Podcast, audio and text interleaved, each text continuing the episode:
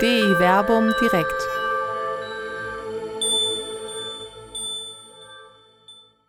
Mann oder Mensch über die Fleischwerdung des Wortes mit Dr. Werner Kleine und Dr. Till Magnus Steiner.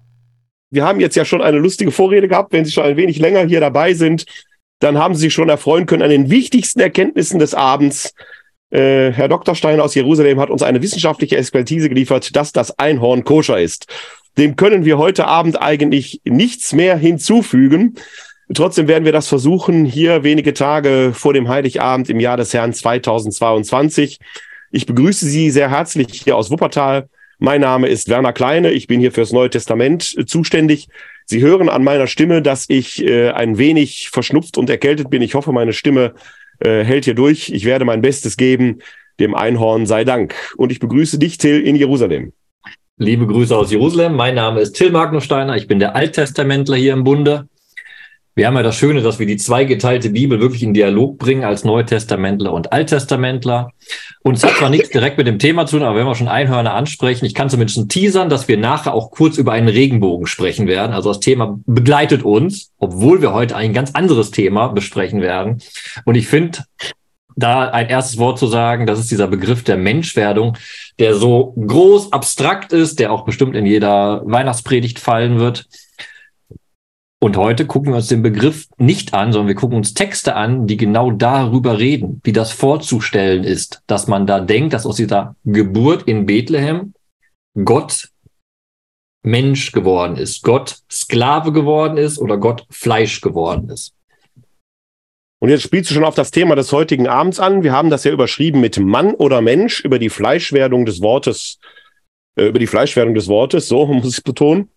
Und das äh, haben wir natürlich nicht ganz zufällig gewählt, denn so in den äh, letzten Monaten oder in den letzten anderthalb Jahren gab es durchaus immer wieder, auch hier in Deutschland ausgelöst durch den synodalen Weg. Und die Frage, warum können Frauen keine Priesterinnen werden? Äh, eine immer wieder aufbrandende Diskussion. Ein klassisches Argument, das vom Lehramt immer wieder vorgetragen wird, sei ja die Christusähnlichkeit, die mit dem Priesteramt verbunden sei und Jesus sei eben nicht bloß Mensch, sondern Mann geworden. Das ist also eine Argumentation, die gerade aus der sehr traditionellen Theologie äh, vorgetragen wird. Wir haben um das direkt mal zur Seite schieben, wir wissen natürlich auch, dass jeder katholische Priester heutzutage Jude und Fischer ist, ne? Ja, das sagte mein Kirchengeschichtsprofessor, äh, Gott halt mich selig, wie die Gerlings, Professor für alte Kirchengeschichte immer. Wenn diese Argumentationslinie stimmen würde, dann dürften auch nur verheiratete, Sandalen tragende Fischer vom See Genezareth zu Priestern geweiht werden, sondern die beschnitten sind, also jüdisch sind. Also warum man sich da ausgerechnet jetzt auf ein Geschlechtsmerkmal appliziert, aber das scheint ja in der Kirche ohnehin äh, ganz wichtig zu sein, die Sexualität. Man glaubt es kaum, wie wichtig dieses Thema immer gepusht wird. Aber in der Tat, äh, auch von dogmatischer Seite wurde das Mannsein Jesu immer wieder in den Vordergrund gescho äh, geschoben. Und da fragt man sich natürlich als Bibliker, äh, sowohl sicherlich als Alttestamentler, aber auch eben als Neutestamentler, ob man das biblisch überhaupt decken kann, ob da tatsächlich von der Mannwerdung die Rede ist oder ob es nicht doch die Menschwerdung ist oder du hast es sogar in dem höchsten Abstraktionsgrad, den werden wir uns gleich auch gucken, von der Fleischwerdung gesprochen. Also wo der Sexus oder das Gender, wie auch immer man das jetzt auffassen will, eben nicht wichtig ist. Das ist eben nicht das, was im Zentrum steht.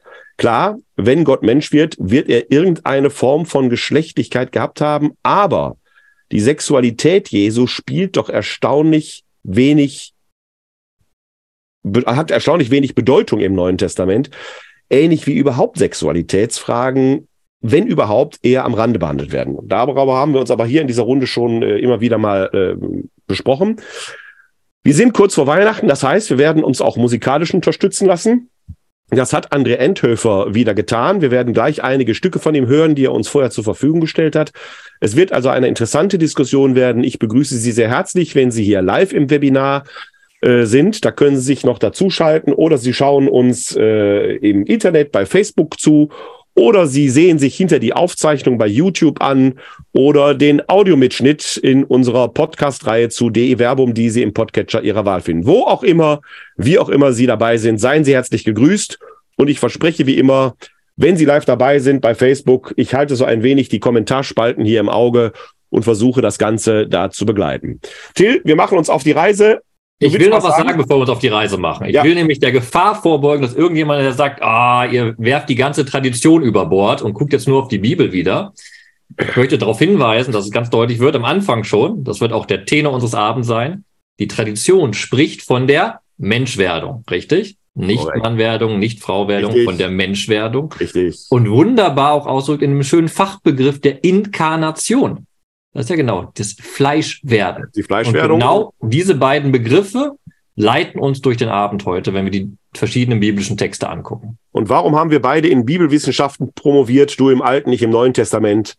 Weil die Bibel Norma Normans der Tradition ist. An der Heiligen Schrift kommt letzten Endes dann doch nichts vorbei. Die, eine Tradition, die der Heiligen Schrift widerspricht, fällt dem Falsifikationsprinzip Popos zum Opfer. Und los, Werner. Ad Fontes, los. Ad Fontes. Und äh, die Fontes äh, begrüßen wir heute in Form des Klarinettenspiels von André Enthöfer, dem wir hier, bevor wir mit unserer Diskussion äh, loslegen, das erste Wort oder besser gesagt den ersten Ton erteilen.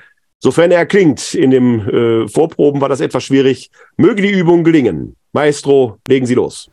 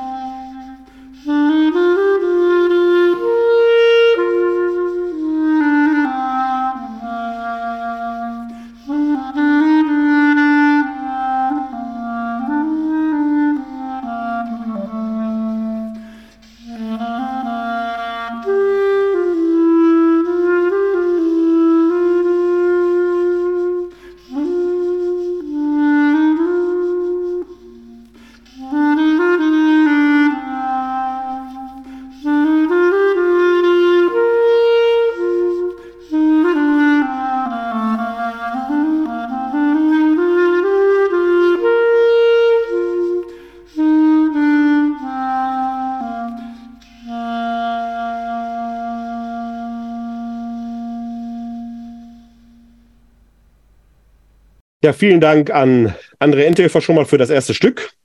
Den ersten Text, den wir uns heute zurechtlegen wollen, entstammt dem Philipperbrief. Es ist der berühmte Philipper-Hymnus, den wir im zweiten Kapitel des Philipperbriefes finden, in den Versen 5 bis 11.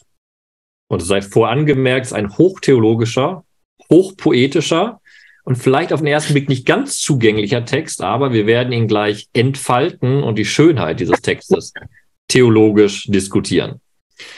Ich lese also vor aus Philippa, zweites Kapitel. Der Hymnus ist die Verse 6 bis 11, aber wir lesen 5 ja. bis 11.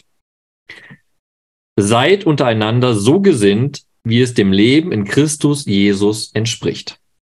Er war Gott gleich, hielt aber nicht daran fest, Gott gleich zu sein sondern er entäußerte sich und wurde wie ein Sklave und den Menschen gleich.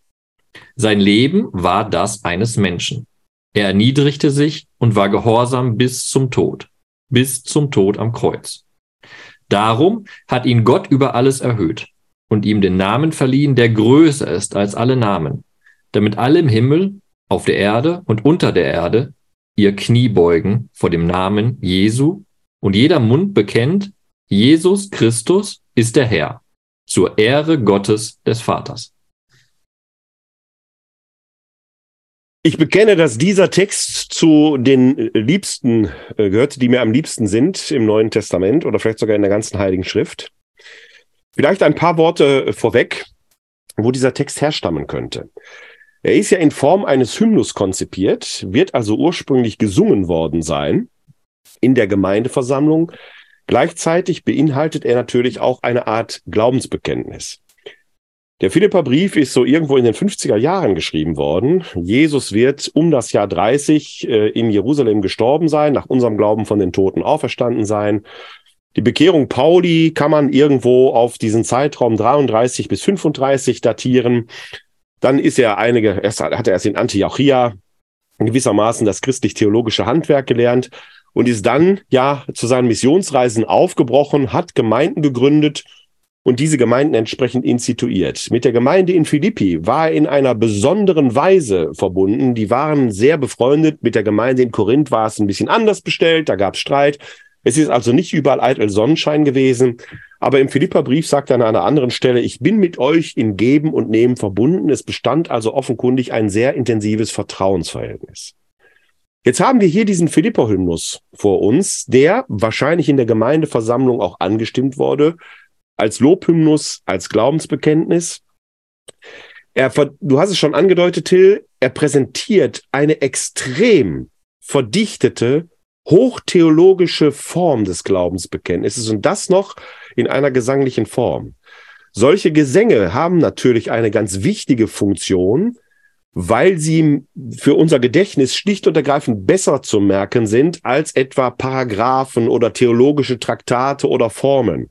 Immer dann, wenn wir etwas in einen Rhythmus bringen, können wir Dinge gut memorieren, wenn wir es dann noch singbar machen, auf jeden Fall.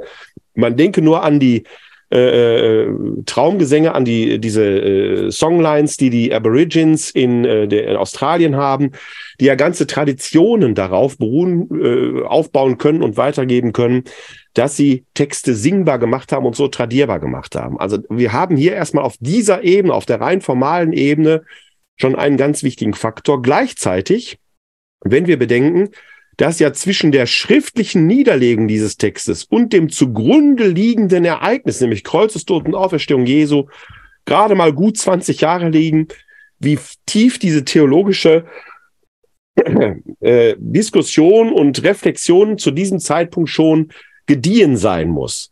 Und der Text wurde ja nicht für den Philipperbrief hier komponiert, zusammengestellt, sondern Paulus erinnert ja daran an einen Gesang, den die Philipper schon kennen. Wir sehen also, dass in der frühen Kirche offenkundig in einem hohen Maße Theologie getrieben wurde, die auch verdichtet wurde, die gedichtet wurde und so hymnisch bekennbar gemacht wurde. Sie, liebe Zuschauerinnen und Zuschauer, kennen das. Wenn Sie an Ihre Kindheit denken, dann können Sie auch da noch Lieder singen, die Sie schon lange, lange nicht mehr hatten, die aber sich in Ihrem Gedächtnis festgesetzt haben. Genau diese Funktion hat dieser Text hier. Der hat aber dann noch eine interessante, ein interessantes Innenleben. Das war die formale Seite. Von der inhaltlichen Seite ist er gespickt und gefüllt mit, ja, theologischen Reminiszenzen, die in sich wert wären, stundenlang betrachtet zu werden. Der Text macht eine grundlegende Doppelbewegung. Er hat erstmal eine absteigende Linie. Es fängt an damit mit dem höchsten Punkt überhaupt, wenn der Text sagt, er, also Jesus Christus, er war Gott gleich, hielt aber nicht daran fest, Gott gleich zu sein. Also höher geht's nicht. Er ist Gott. Man kann an dieser Stelle natürlich lang und breit diskutieren, was heißt Gottgleichheit? Ist er doch irgendwie Gott unterstellt gewesen? Ist er Gott? Ist es schon der Sohn im christologischen Sinne Nizäas, wahrer Gott und wahrer Mensch, geboren vor aller Zeit? Das alles beantwortet der Text nicht. Aber es gibt ein grundlegendes Bekenntnis, dass Jesus eben nicht bloß Mensch war, der von Gott irgendwie adoptiert wurde oder so etwas, sondern er war Gott gleich, er war eigentlich immer schon da. Diese Gottheit, dieser Gottheit entäußert er sich. Im Text, im griechischen Text steht wörtlich, er hielt die Gottheit nicht wie einen Raub fest. Das heißt, er lässt los und wird jetzt quasi in einer absteigenden Linie in die Menschlichkeit hineingebracht. Er wird Mensch. Mehr noch, er wird wie ein Sklave. Das Leben war eben das eines Menschen und er erniedrigt sich bis an den niedrigst denkbaren Punkt, den man sich damals denken konnte. Und das war nämlich der Tod am Kreuz. Tiefer konnte ein Mensch nicht sinken, als am Kreuz zu sterben. Da ist eigentlich alles aus. Da hört die Linie auf. Wir werden gleich noch sehen in einem Seitenaspekt, dass die Linie eigentlich sogar noch tiefer geht, aber hier für die sichtbare Welt ist da Schlusspunkt. Jetzt macht der Text eine interessante Wende im Griechischen markiert durch das Wörtchen Dio. Darum. Das Gehorsamsein Jesu wird zum Wendepunkt, dass Gott ihn aus dieser Gottverlassenheit trotzdem herausholt. Da ist ja dieses urchristliche Paradox drin. Der Gottverlassene wird von Gott gerettet. Darum, wegen seines Gehorsams, hat ihn Gott über alle erhöht und ihm den Namen verliehen, der größer ist als alle Namen. Jetzt wird quasi die Linie umgekehrt. Wie eine Parabel steigt sie jetzt wieder an. Christus kehrt als der Erhöhte zu Gott zurück und dort wird ihm jetzt Lob gesungen, nämlich damit alle im Himmel, auf der Erde und unter der Erde ihre Knie beugen vor dem Namen Jesu. Ich hatte vorhin schon kurz angedeutet, es gibt ja hier äh, diesen Abstiegspunkt, das Kreuz, und habe gesagt, tiefer kann man nicht sinken. Doch, es gibt noch ein unter der Erde. Aber selbst die unter der Erde sollen Christus eben ein Lob singen. Es deutet sich hier schon im Prinzip ein wenig dieser Punkt an, den man später im zweiten Petrusbrief als die Höllenfahrt Christi auch kennenlernen wird, dass Christus letzten Endes die, die in der Unterwelt im Scheol sitzen, herausgeholt hat. Aber was machen die? Jeder Mund bekennt, Jesus Christus ist der Herr zur Ehre Gottes des Vaters. Das heißt, die Sängerinnen und Sänger dieses Liedes stimmen ein in dieses große Lob, dass die himmlischen Wesen singen, dass die irdischen Wesen singen und dass die singen, die noch im Scheol sind, sofern da überhaupt noch welche sind, wenn Christus sie nicht alle herausgeholt hat. Der Wendepunkt ist der Kreuzestod. Der Kern aber, als Jesus seine Gottgleichheit aufgibt, ist eben nicht, er wird Mann, sondern er wird Mensch. Das Menschsein in sich wird durch die Menschwerdung Gottes geadelt. Und innerhalb des Menschseins gibt es eben keine qualitativen Unterschiede. So, nach deinen langen, ausführlichen Erklärungen dieses Textes und dem. Und ich füge hinzu, ich habe kein einziges Mal das Wort Aurist benutzt. Das kommt noch, keine Sorge, das kommt noch. Da fliege ich die Wette ab. Lass uns genau darauf angucken. Das ist ja richtig beschrieben. Ich fasse das nochmal kurz zusammen in deinen Worten. Wir haben einen zweigeteilten Hymnus mit zwei Bewegungen. Von oben nach unten und von unten nach oben. Bemerkenswert daran ist, dass im ersten Teil, das sind die Verse 6 bis 8, für diejenigen, die eine Bibel vor sich liegen haben, er, Jesus Christus, der Handelnde ist, der hinabsteigt. Und dann ab Vers 9, darum wandelt sich das und dieses Hochführende, dann wird denn der aktive Gott, der Vater, zieht ihn hoch.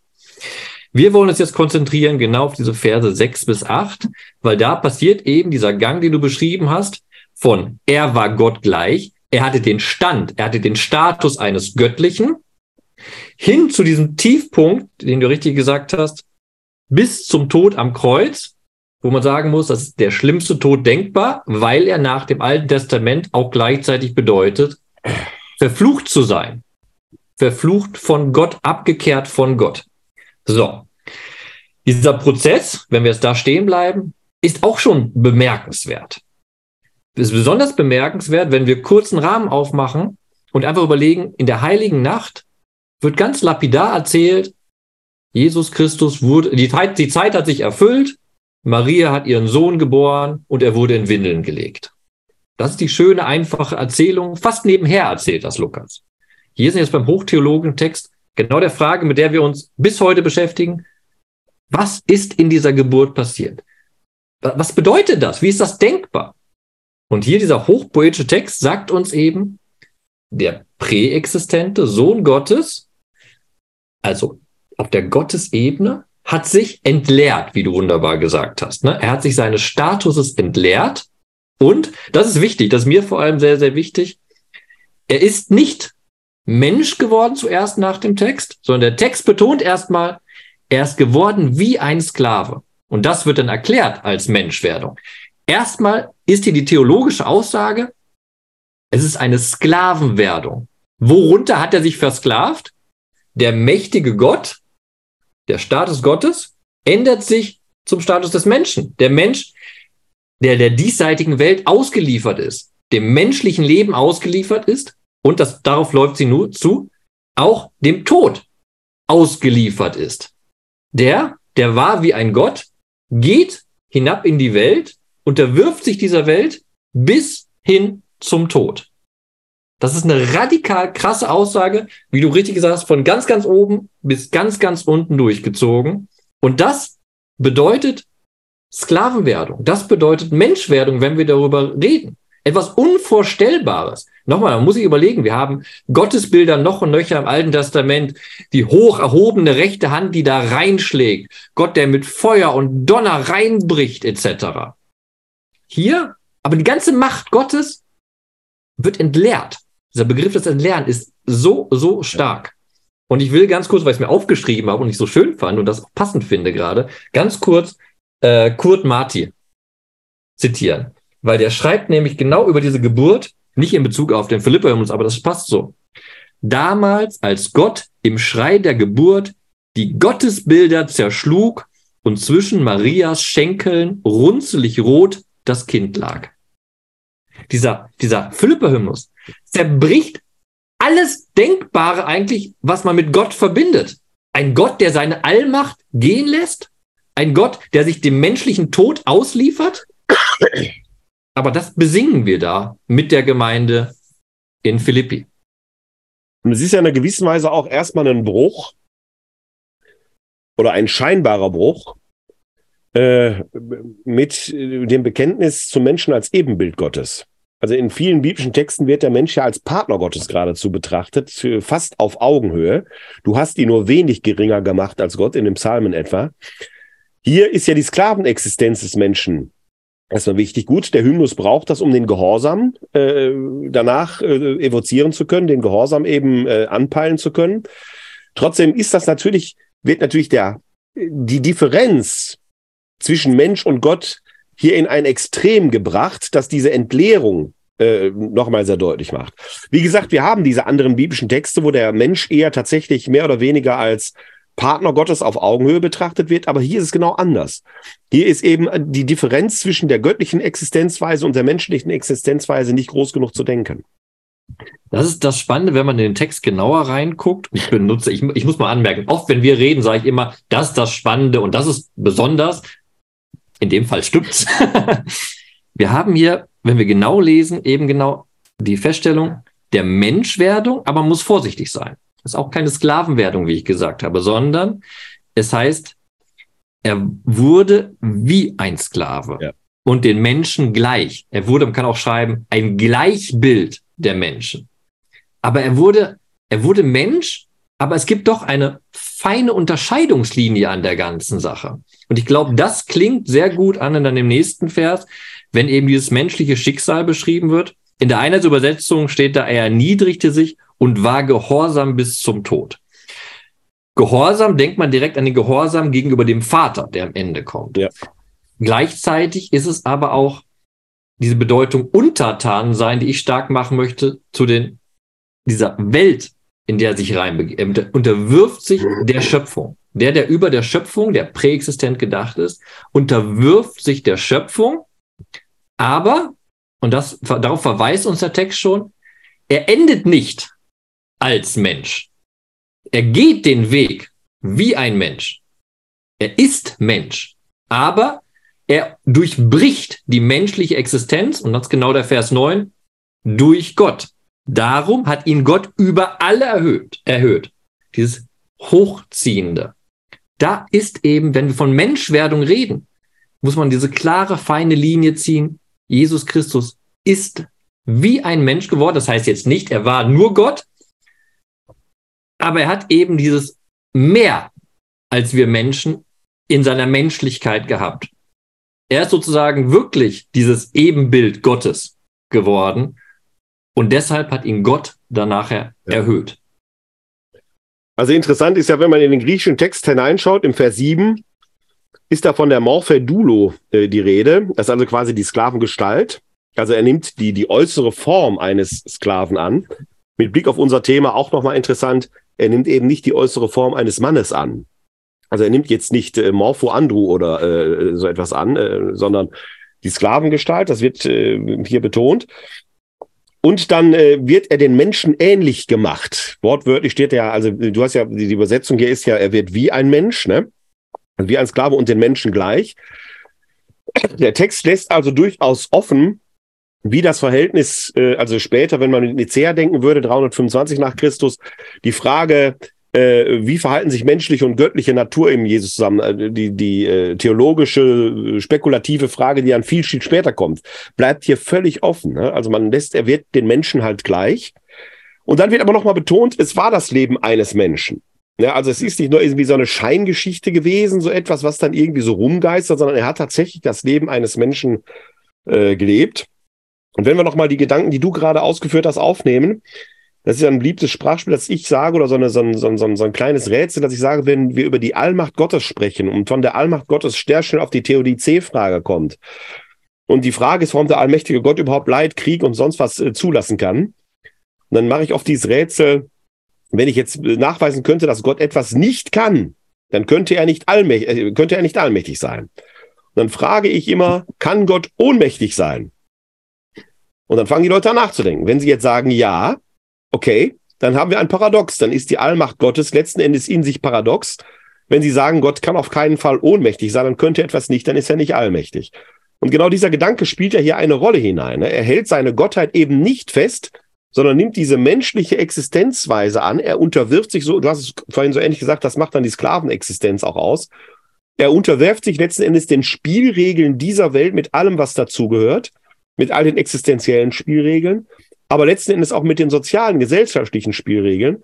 Denn dass Jesus am Kreuz endet, ist letzten Endes ja auch eine Folge der sozialen Strukturen seiner Zeit, in der er lebte. Er ist von den Römern hingerichtet worden, nicht von Juden, aber jüdische Machthaber haben ihn bei den Römern angezeigt. Das waren nur halt die gesellschaftlichen Konstruktionen, die es damals im Lande Israel gab. Und ich möchte noch ganz kurz was dazu sagen, worüber wir gerade gesprochen haben.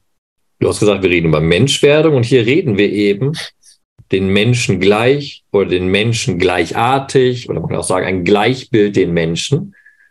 Und ich will das darauf hinweisen, da steht ein Plural. Ja? Sehr gut. Da steht ein Plural. Das wollte ich gleich noch sagen. Aber gut. Also es tut mir leid, dass ich weggenommen habe. Nein, nein, ich möchte, gut. Ich gönne, ich möchte daran ich dir diese Beute. Ich, danke. Ich möchte sie aber nicht festhalten wie eine Beute. Ähm, aber ich möchte da einen wichtigen Punkt machen. Dieser bemerkenswerte Text, einer deiner Lieblingstexte, Werner, ist eben kein theologisches Traktat und das ist gut so. Na? Er versucht in hochtheologischer, aber auch hochpoetischer Sprache Glauben zu vermitteln, Glauben einzuprägen. Und das in einer Art, das habe ich vor kurzem dieses Wort gelernt, ich finde es unglaublich schön, in einer Mehrdeutlichkeit. Der Text ist nicht eindeutig. Der sagt nicht, wie war Jesus Christus Mensch? A, B, C. Will er gar nicht. Er möchte zeigen, dass er wie Mensch geworden ist, dass eine Mehrdeutlichkeit, eben eine Vielfalt des Denkens da drin ist. Aber das Deutliche daran ist eben, dieser Gott ist in die menschliche Existenz hinein geworden. Er ist in diese menschliche Existenz hineingekommen. Wie man das dann denkt weiter, das ist unser theologisches Denken, unser theologisches Glauben. Aber erstmal diese Mehrdeutigkeit, diese Aussage, über, hinter die können wir nicht zurück. Und das ist das Wunderbare, was da verkündet wird im Hymnus und in der Heiligen Nacht, dass Gott Mensch geworden ist, wie die Menschen geworden ist, den Menschen gleichartig für alle Menschen. Ja, und du sagst, es ist eben kein theologischer Traktat, das ist gar nicht die Absicht dieses Textes, sondern die Absicht dieses Textes ist das Lob Gottes oder das Lob Jesu hervorzurufen. Jede Zunge, jeder Mund soll eben bekennen, Jesus Christus ist der Herr zur Ehre Gottes des Vaters.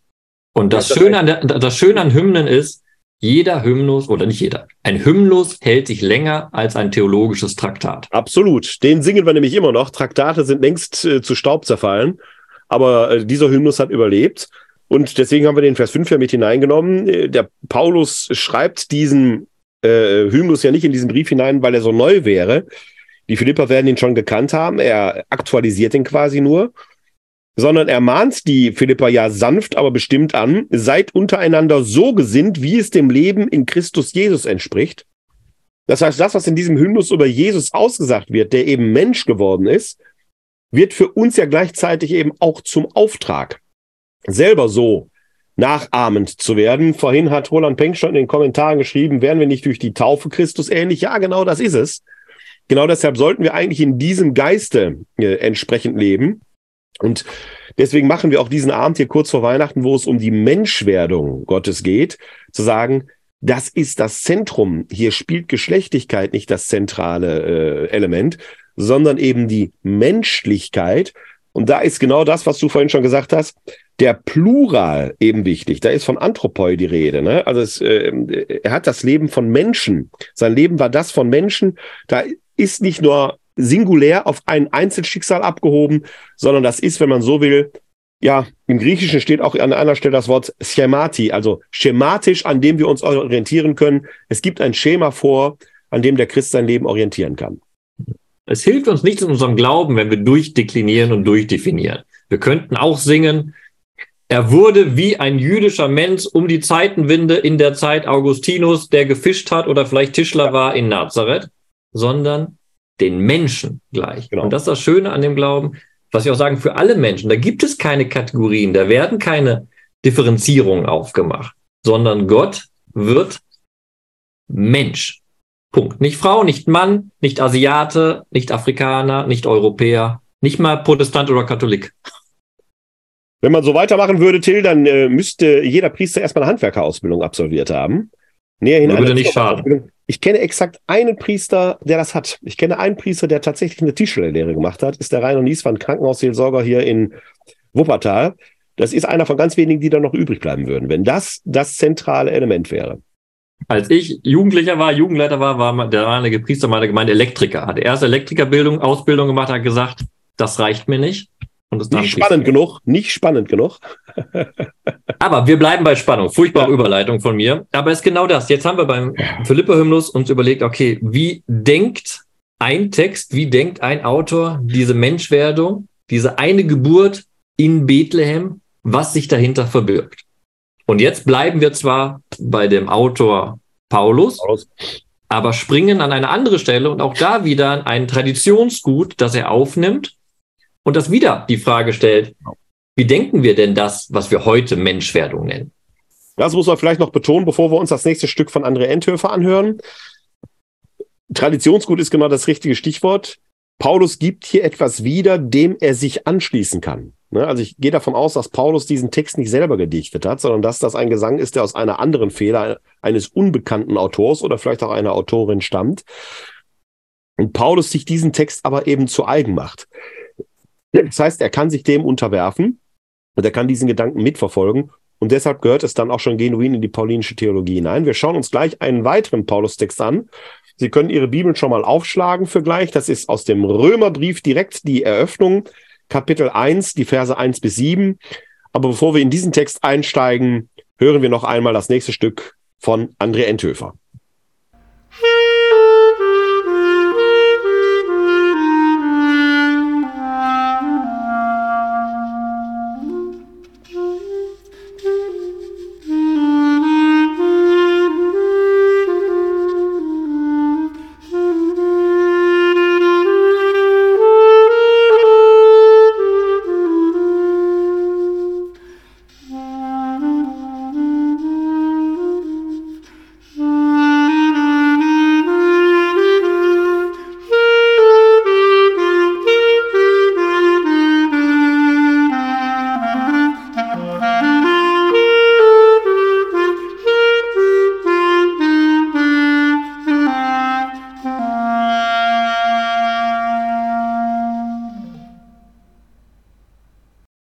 Schauen wir in den Text. Römerbrief, Kapitel 1, die Verse 1 bis 7, also die Eröffnung des Römerbriefes, der Briefanfang, wenn man so will. Unser Augenmerk wird dabei vor allem auf die Verse drei und vier gerichtet sein, wo eben dieses Traditionsgut aufgenommen wird und eine unglaublich dichte Glaubensformel wieder ge- gegeben wird, die eben das ganze Leben und die Auferstehung Jesu Christi zusammenfasst.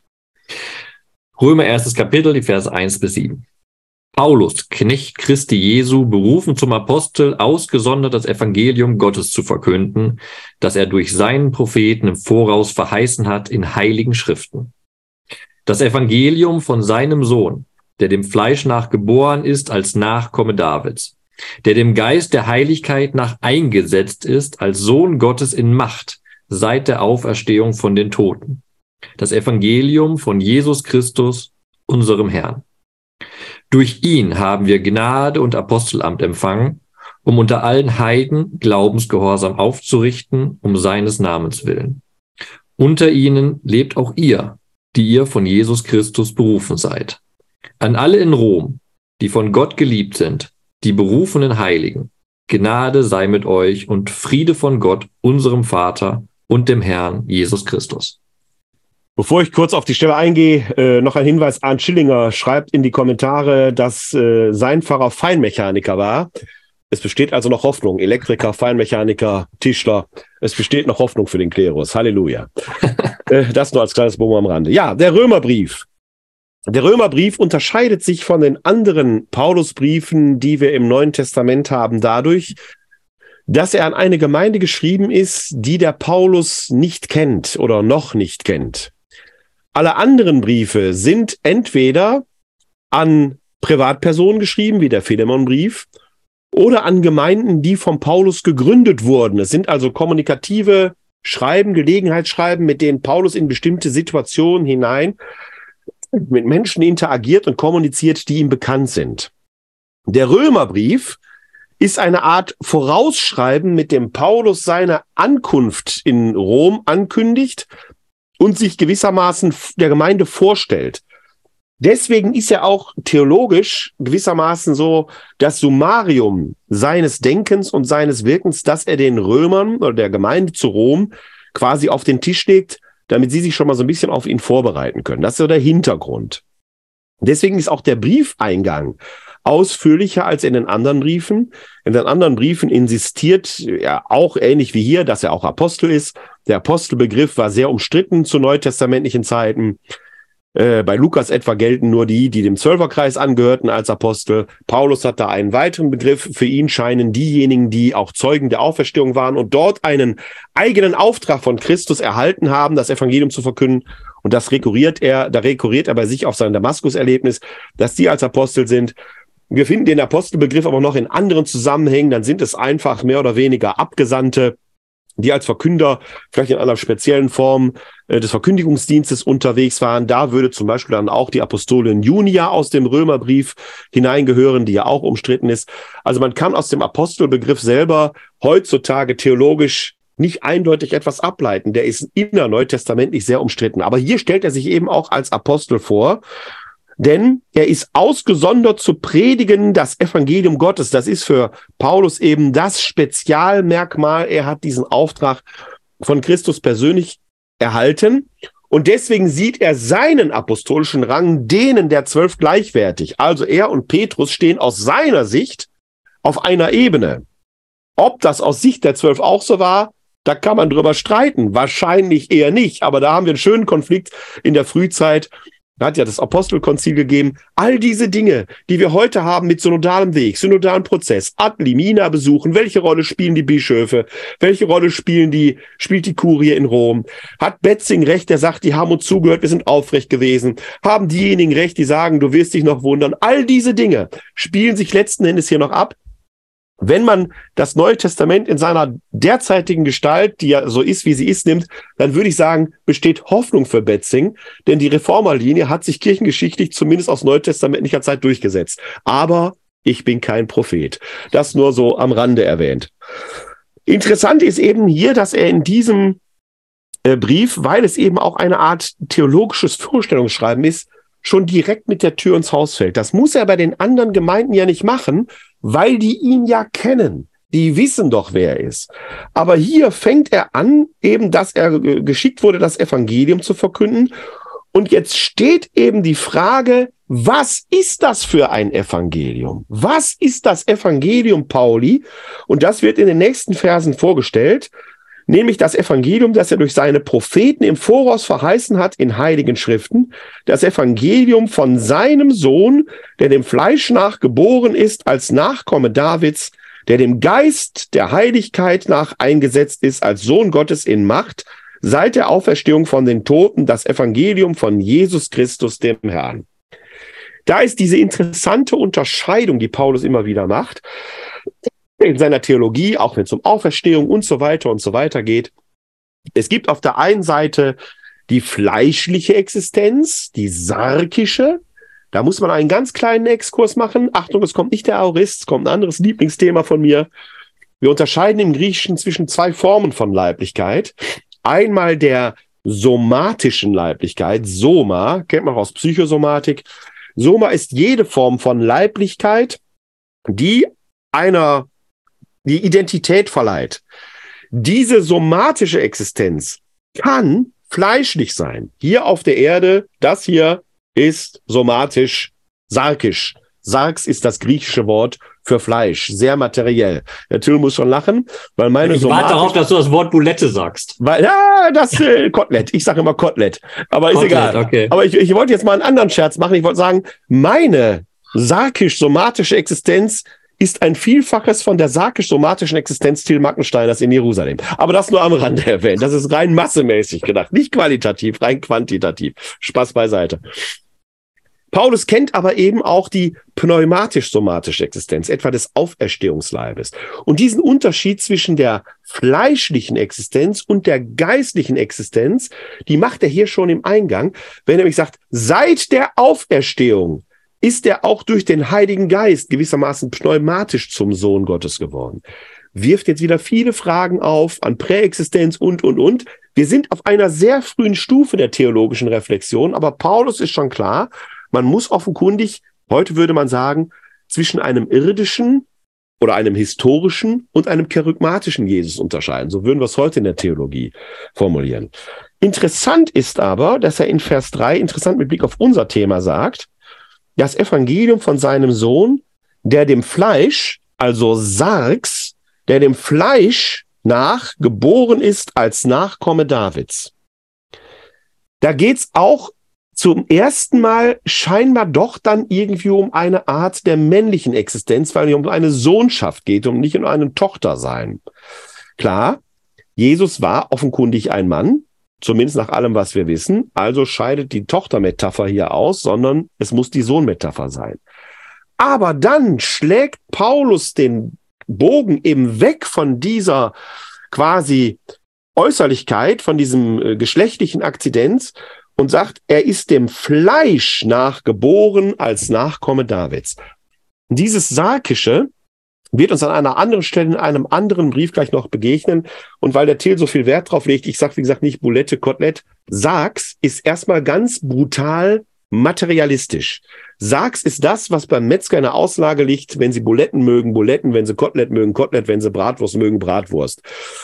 Das ist alles Sargs. Soma kann viel, viel mehr sein. Hier aber steht im griechischen Text sehr deutlich der Begriff Sargs. Es ist eben eine sarkische Existenz oder wie es im Griechischen heißt, geboren aus dem Samen Davids, also ex spermatos David, kata sarka. Und da führt kein Weg dran vorbei. Es geht nicht um Mann oder Frau. Es geht schlicht und ergreifend um die fleischliche Existenz als Human Being, als menschliches Wesen. Und es lässt sich auch nicht bestreiten. Jesus Christus war in dieser Welt ein Mann. Und lässt sich auch nicht bestreiten, dass die ganze Traditionsgeschichte hindurch wir eben vom Sohn Gottes sprechen. Doch wenn man das verengt auf ein Geschlecht, dann denkt man nicht theologisch. Warum reden wir überhaupt vom Sohn? Und warum ist es hier wichtig, dass er ein Nachkomme Davids entlang der männlichen Abstammungslinie ist? Das sind beides Zusammenhänge, dass sich beides wunderbar zusammen erklären. Er ist der Sohn, der einzig geborene Sohn Gottes. Die Einzigkeit als Erstgeborener spielt mitten in einer Gesellschaft, wo eben der Erstgeborene ist, der, der erbt, der die Macht des Vaters erbt, der Teil hat an der Macht. Und das genauso bei der Davidischen Dynastie. Die wird vererbt entlang den erstgeborenen Söhnen, die hier entlang geschoben werden. Und deshalb wird dieses männliche Bild benutzt, um dieses altorientalische Denken zu verdeutlichen. Es geht nicht um das um biologische Geschlecht. Es geht um die Nähe, um die Machtteilhabe, um die Verheißungsteilhabe an David. Und das sind alles in der damaligen Welt männlich gedachte Linien. Und das sagst du ja, der Text legt auch Wert darauf, dass er diese Kategorien benutzt. Aber die eigentliche Punchline ist eben wunderbar, wenn man es ein bisschen wörtlich übersetzt, dass der Sohn gekommen ist aus dem Samen Davids dem Fleische nach. Dem Fleische nach. Er ist wirklich, wir wieder beim anderen Thema, was wir gesagt haben, er ist wirklich Fleisch geworden. Er hat diese menschliche Existenz angenommen. Da war kein Scheinkörper oder sonst irgendwas, sondern da ist ein Körper, aus dem Blut gespritzt ist. Ganz radikal. Was mich jetzt an dem Text ein bisschen fasziniert, und ich habe da vorhin schnell durch ein paar Kommentare geblättert und ich bin da nicht schlau draus geworden. Jetzt steht da, lieber Werner, in der einer Übersetzung, der dem Fleisch nach geboren ist als Nachkomme Davids. Jetzt haben wir ja bei der Abstammungslinie, wenn wir da Matthäus gucken oder sowas, ne? Zack, zack, zack, Männlein, Männlein, Männlein, Männlein. Und dann Maria. Ja. Josef, der aus dem Hause Davids kommt, nennen wir ihn Adoptivvater. Aber die davidische Linie, die ist kein gerader Strich zu Jesus. Liest hier Paulus das so, als gibt diesen geraden Strich, also hat Jesus Christus einen männlichen und einen weiblichen Elternteil in dieser Welt? Äh, die erstmal ist ja die Frage der Stammbäume äh, nicht ganz einheitlich zu beantworten. Die sind ja nicht identisch, die Stammbäume, die wir haben. Die sind ja auch letzten Endes auch ähm, in sich nochmal diskutabel. Ich meine sogar wir hätten über die Stammbäume sogar mal eine Diskussion hier gehabt. Wir haben einen Text in der Verben, den habe ich damals geschrieben. Oder, oder, oder, du hast einen Text da geschrieben. Ich meine, da hättest, hätten wir uns schon mal, oder du dich wie auch immer, schon mal etwas näher mit auseinandergesetzt. Interessant ist ja, dass im, im Griechischen dieses Wort Spermatos David steht. Also äh, aus, er stammt aus dem Samen Davids. Und damit ist ja eine äh, schon auch erstmal eine sehr äh, konkludente äh, materiale Form gedacht. Im Galaterbrief schreibt er sehr deutlich, er wurde geboren von einer Frau, ohne den Namen zu nennen. Galater 4,4. Wenn man so will, das älteste Weihnachts, äh, Weihnachtsüberlieferung, die wir haben. Da spielt weder der Name der Maria noch die Umstände eine Rolle, sondern es wird einfach nur die Menschlichkeit, das Menschsein an sich überhaupt hervorgehoben. Der ist nicht vom Himmel gefallen, sondern der wurde geboren von einer Frau. Punkt.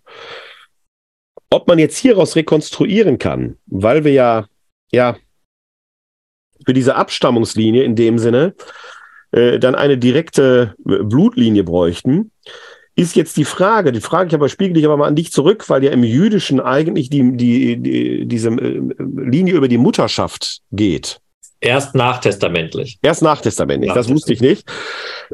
Das heißt, zu dieser Zeit ist die Vaterlinie schon auch äh, relevant. Ja, wir haben ja auch nirgendwo, also alle, die zuhören, ihr merkt gerade, wir sind sehr, sehr spitzfindig und wir machen genau das, was wir vorhin gesagt haben, was so ein poetischer Text nicht machen möchte. Aber wird ja auch nie, nirgendwo gesagt im Neuen Testament, dass Maria aus dem Hause Davids sei. Nein, ist sogar eher unwahrscheinlich, ganz ehrlich. Wenn, dann läuft das ja über den Josef. Es läuft immer über den Josef. Genau. Egal, ob der jetzt in, in äh, äh Bethlehem geboren ist und ansässig war, wie es das Matthäusevangelium, äh, also Matthäusevangelium insinuiert ja, der wohnt in Bethlehem Lukas Evangelium insinuiert, der ist in Bethlehem geboren, wohnt aber in Nazareth. Die beiden. Weihnachtsevangelium, Matthäus und Lukas, kriegen wir nicht rum. Jetzt bellt auch noch der Hund im Hintergrund. Hervorragend. Haben wir das alles einmal, einmal pro Sendung muss er sein. Der, der Aurist und der Hund hat gebellt. Hervorragend. Jetzt können wir weitermachen. Ähm, ich denke, man muss an dieser Stelle einmal sagen, dass ich glaube, dass das für den Paulus völlig unerheblich war, was da jetzt biologisch Danke. genau abgelaufen ist. Das wollte ich hören von dir. Das ist, glaube ich, für alle neutestamentlichen Autoren sehr unerheblich. Wir haben in einer Diskussion, als wir uns mal über diese, diese Jungfrauentitulatur unterhalten haben, festgestellt, dass selbst im Matthäusevangelium das Jungfrausein keine Rolle spielt. Der zitiert zwar den Jesaja, weil ist halt Kapitel 7, Vers 6, glaube ich, oder sowas. Dieses, die Jungfrau wird ein Kind, die ja, Jungfrau wird ein Kind. 7, 6. Oder, oder 7, 6 oder 7, 4, irgendwie so. Der zitiert das zwar, aber da haben wir herausgearbeitet, dass das eben gerade nicht um Jungfräulichkeit, um Virginität geht. Der einzige Text, bei dem das tatsächlich mehrfach betont wird, ist Lukas-Evangelium. Der reitet da tatsächlich darauf herum. Wahrscheinlich aber eher um quasi die Besonderheit Jesu im Vergleich zum römischen Kaiser, der ja auch eine Jungfrauengeburt war, herauszuholen, wobei bei dem jeder wusste, da war wahrscheinlich ein irdischer Vater im Spiel. Es ist also ein politisches Moment, das da eine Rolle spielt. Dass wir über die Jungfräulichkeit Mariens und äh, damit auch die biologische Abstammung Jesu äh, nur über die Mutterlinie äh, äh uns Gedanken machen, äh, kann man frühkirchlich durchaus nachweisen, aber da sind wir im Jahr 120 äh, Protoevangelium des Jakobus. Da spielt das tatsächlich eine Rolle, weil da tritt dann diese, also ein Apokrypher-Text, der übrigens hochwirksam geworden ist in der gesamten Marienfrömmigkeit, weil auch da äh, die unbefleckte Empfängnis Mariens drin geschildert wird und so weiter. Da tritt tatsächlich eine äh, eine Hebamme auf, die dann medizinisch äh, den Zustand der Jungfräulichkeit Mariens post äh, natal überprüft. Also äh, nicht nur vor der Geburt, sondern nachgeburtlich soll die noch Jungfrau gewesen sein. Wie man diesen Text, der ist ja nicht umsonst apokryph, aber er spiegelt natürlich durchaus, sagen wir mal, eine Frömmigkeitsbewegung der frühesten Christenheit wider, die sich dann in diese ganze Jungfrauenidee hinein weiterentwickelt hat und verschärft hat, sodass man heute im Prinzip geradezu an der Stelle steht und sagt, kann der denn überhaupt Sohn Gottes göttlich gewesen sein, äh, ohne dass Maria Jungfrau gewesen ist. Das ist tatsächlich ein Gedanke aus dem Glaubensbekenntnis. Das Glaubensbekenntnis, das ja in diesem Artikel über die Menschwerdung auch erstens von Fleisch schreibt. Er hat Fleisch ist angenommen. Mhm. Ne? Äh, also da steht eben auch Sargs, die orientieren sich, wenn man so will, hier dran. Und dann nimmt das Glaubensbekenntnis aus Nicea den Jungfrauenbegriff ja auch äh, auf. Aber ich sage, das ist Theologik. Und diese Theologik, die dahinter steht, sagt letzten Endes nur, das können wir alles biblisch belegen, er hatte eine irdische Mutter. Maria. Paulus interessiert noch nicht mal der Name. Und wir Menschen wissen genau, wer die irdische Mutter eines Kindes ist, nämlich die Frau, die dieses Kind gerade zur Welt gebracht hat. Gut, das ist heute im Zeichen von Leihmutterschaft auch alles nicht mehr so ganz klar, aber wir bewegen uns ja im Jahr 325 nach Christus. Und jetzt wollen diese Konzilsväter damals zum Ausdruck bringen, er ist wahrer Gott und wahrer Mensch. Jetzt sagen die, okay, dann hat er die menschliche Seite über die mütterliche Linie erhalten. Ob der Mann, der den Kinderwagen schiebt, auch wirklich der leibliche Vater ist, ist wünschenswert, aber noch lange nicht sicher. Sozialpsychologisch gibt es dann eben diesen Clou, dass die äh, äh, Leute, wenn die so Kinderwagen gucken, eben sehr oft sagen, guck mal, ganz der Vater. Ist ja, äh, musst du mal beobachten, ist ja ganz selten, dass die Leute sagen, ganz die Mutter. Ja, das ist also sozialpsychologisch wird der in Sicherheit geweckt, weil es eben nicht sicher ist. Und jetzt sagen die Konzilsväter aus theologischen Gründen, wenn er die, wenn er wahrer Gott und wahrer Mensch ist, das ist ja schon ein theologisches Konstrukt, das wir biblisch so nicht finden. Das ist ja schon theologisch erschlossen oder reflektiert worden aus dem, was wir biblisch wissen, Kreuzestod und Auferstehung und so weiter, dann hat er offenkundig die menschliche Seite, die menschliche Natur über die Mutterlinie erhalten. Ergo muss er die göttliche Seite über die Vaterlinie erhalten haben. Ergo ist Gott der Vater. Gott der Vater kann aber offenkundig keinen Geschlechtsverkehr ausüben wie ein normaler Mann, sonst wäre es ja ein Mann. Ergo muss Maria Jungfrau gewesen sein. So kommt die Jungfrauentitulatur zustande, die ein christologisches Bekenntnis zur Göttlichkeit Jesu, aber nicht zur Jungfräulichkeit Mariens ist, in der Urversion, wie wir sie da drin haben. Führt aber dann ihr verdammtes Eigenleben. Der Paulus ist da völlig offen für. Und wir haben ja zum Beispiel, ich spreche den Namen wahrscheinlich immer aus, wie heißt der? Josef Saramago, Saramango, ist ein, ein, äh, ein hervor, also ich finde es hervorragend. Die ganzen Leute, die Tagespost lesen, mögen mich jetzt wieder hier mit, mit Briefen eindecken, weil der dieses Leben Jesu aus, de, aus der Sicht Jesu nochmal schreibt, äh, mit ganz vielen Fragen, die aus den Evangelien hervorgekramt sind, auch den Zweifeln, die er hat. Und äh, der Saramago beschreibt den Zeugungsvorgang da so, dass es einen ganz normalen Zeugungsakt gibt.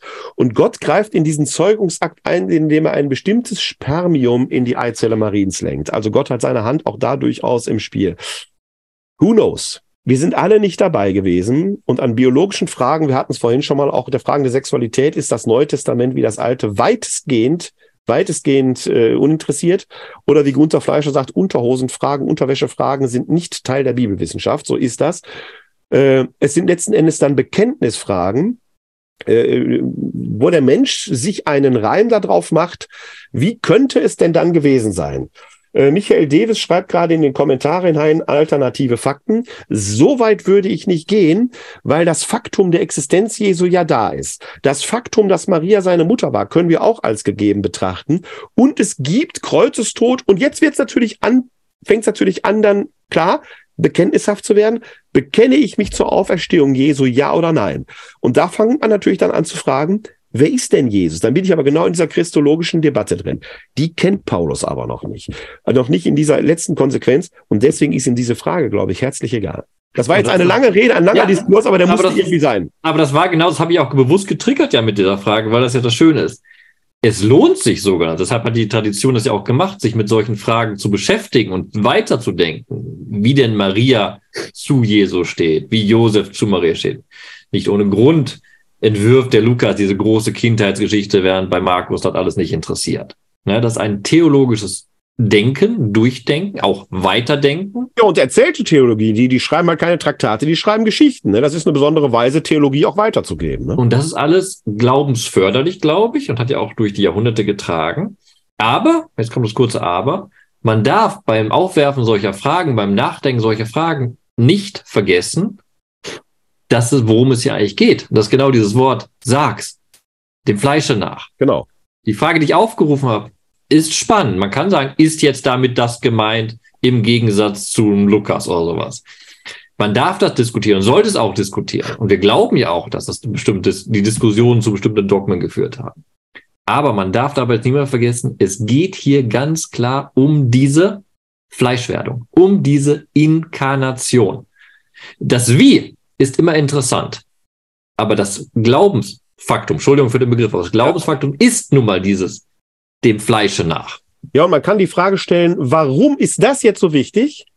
Und es ist wieder, ich bin auch Pauliniker, gebe ich gerne zu, ohne Kreuztod und Auferstehung funktioniert nichts in unserem Glauben. Er muss am Kreuz gestorben sein und von den Toten auferstanden, sonst ist der christliche Glaube, wie Paulus im ersten Korintherbrief sagt, nutzlos und die ganze Verkündigung ohne Sinn.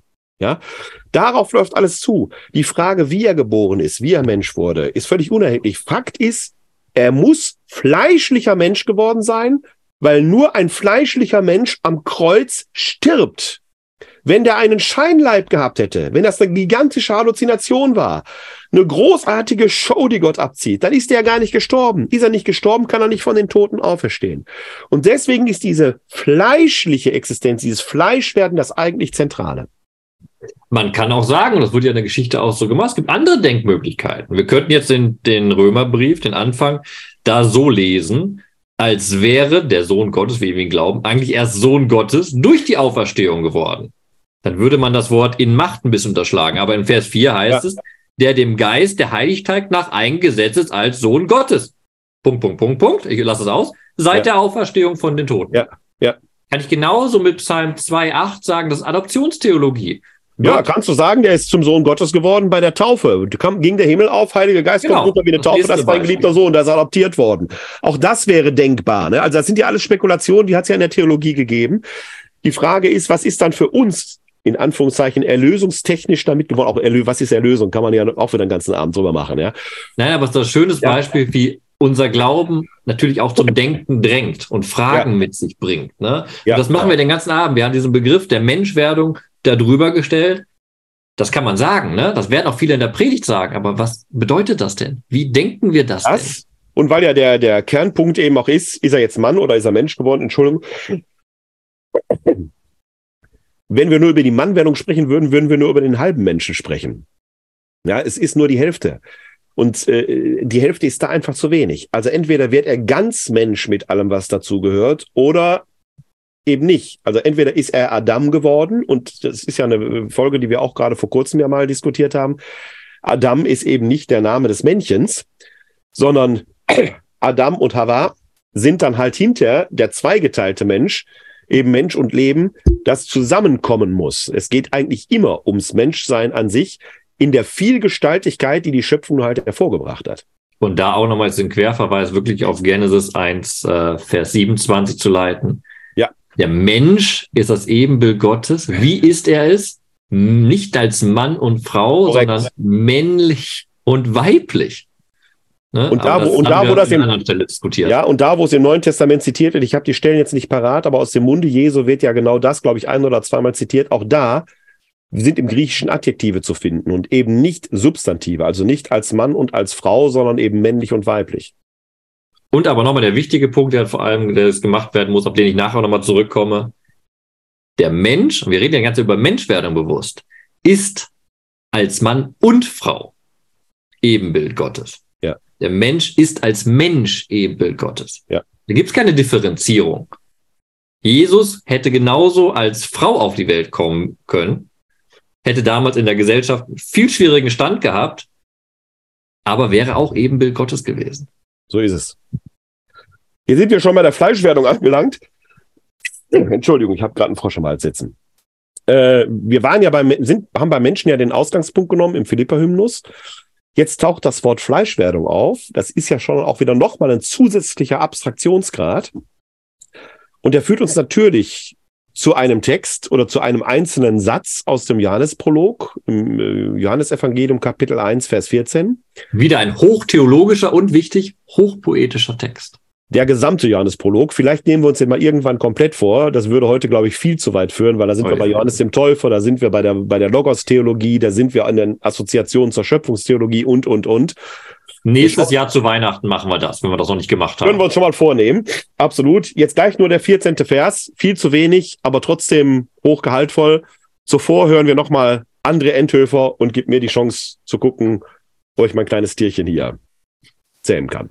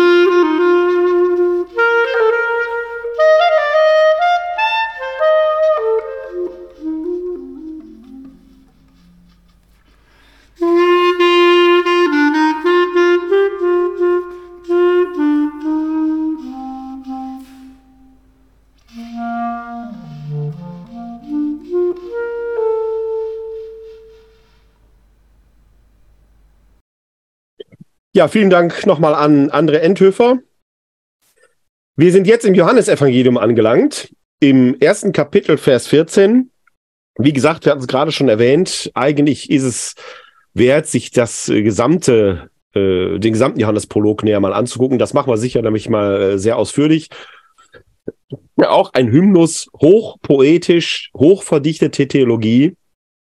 Da stecken dann allerdings schon einige Jahrzehnte an theologischer Reflexion hinter.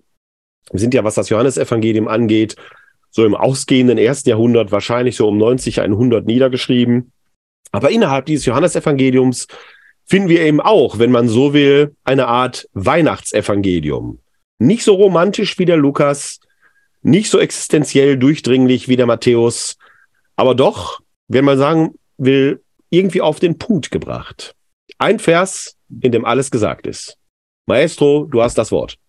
Johannes erstes Kapitel, Vers 14. Und das Wort ist Fleisch geworden und hat unter uns gewohnt. Und wir haben seine Herrlichkeit geschaut. Die Herrlichkeit des einzigen Sohnes vom Vater, voll Gnade und Wahrheit. Entschuldigung. In einem Satz direkt ein paar Hammerbegriffe, die das Johannesevangelium wie ein roter Faden durchziehen wird. Die Wahrheit. Jesus wird später sagen, ich bin der Weg, die Wahrheit und das Leben. Pilatus wird ihn im Prozess fragen, was ist Wahrheit? Hier ist schon der Aufschlag. Die Gnade, die uns zuteil wird, diese Wahrheit überhaupt erkennen zu können. Am Kreuz, als Jesus am Kreuz hängt, wird der Vorhang im Tempel zerreißen. Der Vorhang im Tempel hatte ja die Aufgabe, die Herrlichkeit Gottes den Blicken der Gläubigen zu verbergen, ist eine Reminiszenz an Exodus, wo Mose auf dem Sinai, glaube ich, die Herrlichkeit Gottes schauen will, Und aber nur unter schauen. bestimmten Bedingungen schauen darf, aber eigentlich auch wieder nicht schaut, weil ihm die Augen zugehalten werden. Und in dieser Tradition wird eben der Raum, in dem die Herrlichkeit Gottes anwesend ist, das Allerheiligste, mit einem Vorhangabgang, früher, wo die Bundeslade stand. Da gibt es auch im Alten Testament ganz viele Geschichten, was passiert, wenn man die Herrlichkeit Gottes äh, auch nur versehentlich berührt. Wunderbar im Talmud auch. Wir haben im, im Alten Testament eben in Levitikus 16 den Yom Kippur, den Versöhnungstag. Ja. Also eine Tag, wo ja. der Priester reingehen darf. Und das wird im Talmud dann wunderbar entfaltet, wie eben unter Todesangst mit einer Schnur am Bauch befestigt der Priester eben in dieses Allerheiligste reingegangen ist. Und die Schnur war da, dass falls er sterben sollte beim Angesicht der Herrlichkeit, dass er wieder herausgezogen werden konnte. Ja. Ne? Wir haben ja darüber, glaube ich, auch über den Hebräerbrief diskutiert haben, haben wir da äh, kurz drüber auch diskutiert. Ja, genau. Kurz, kurz darüber diskutiert. Also dieser Begriff der Herrlichkeit Gottes taucht hier eben auch auf. Hebräisch, glaube ich, Shechina. Ist das richtig?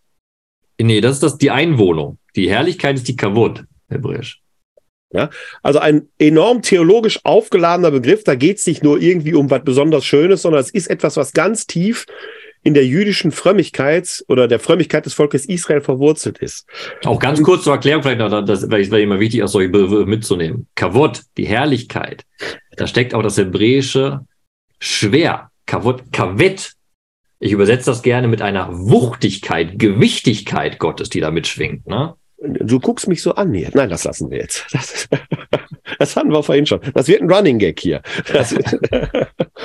Gegen Wuchtigkeit habe ich nichts. Das finde ich gut.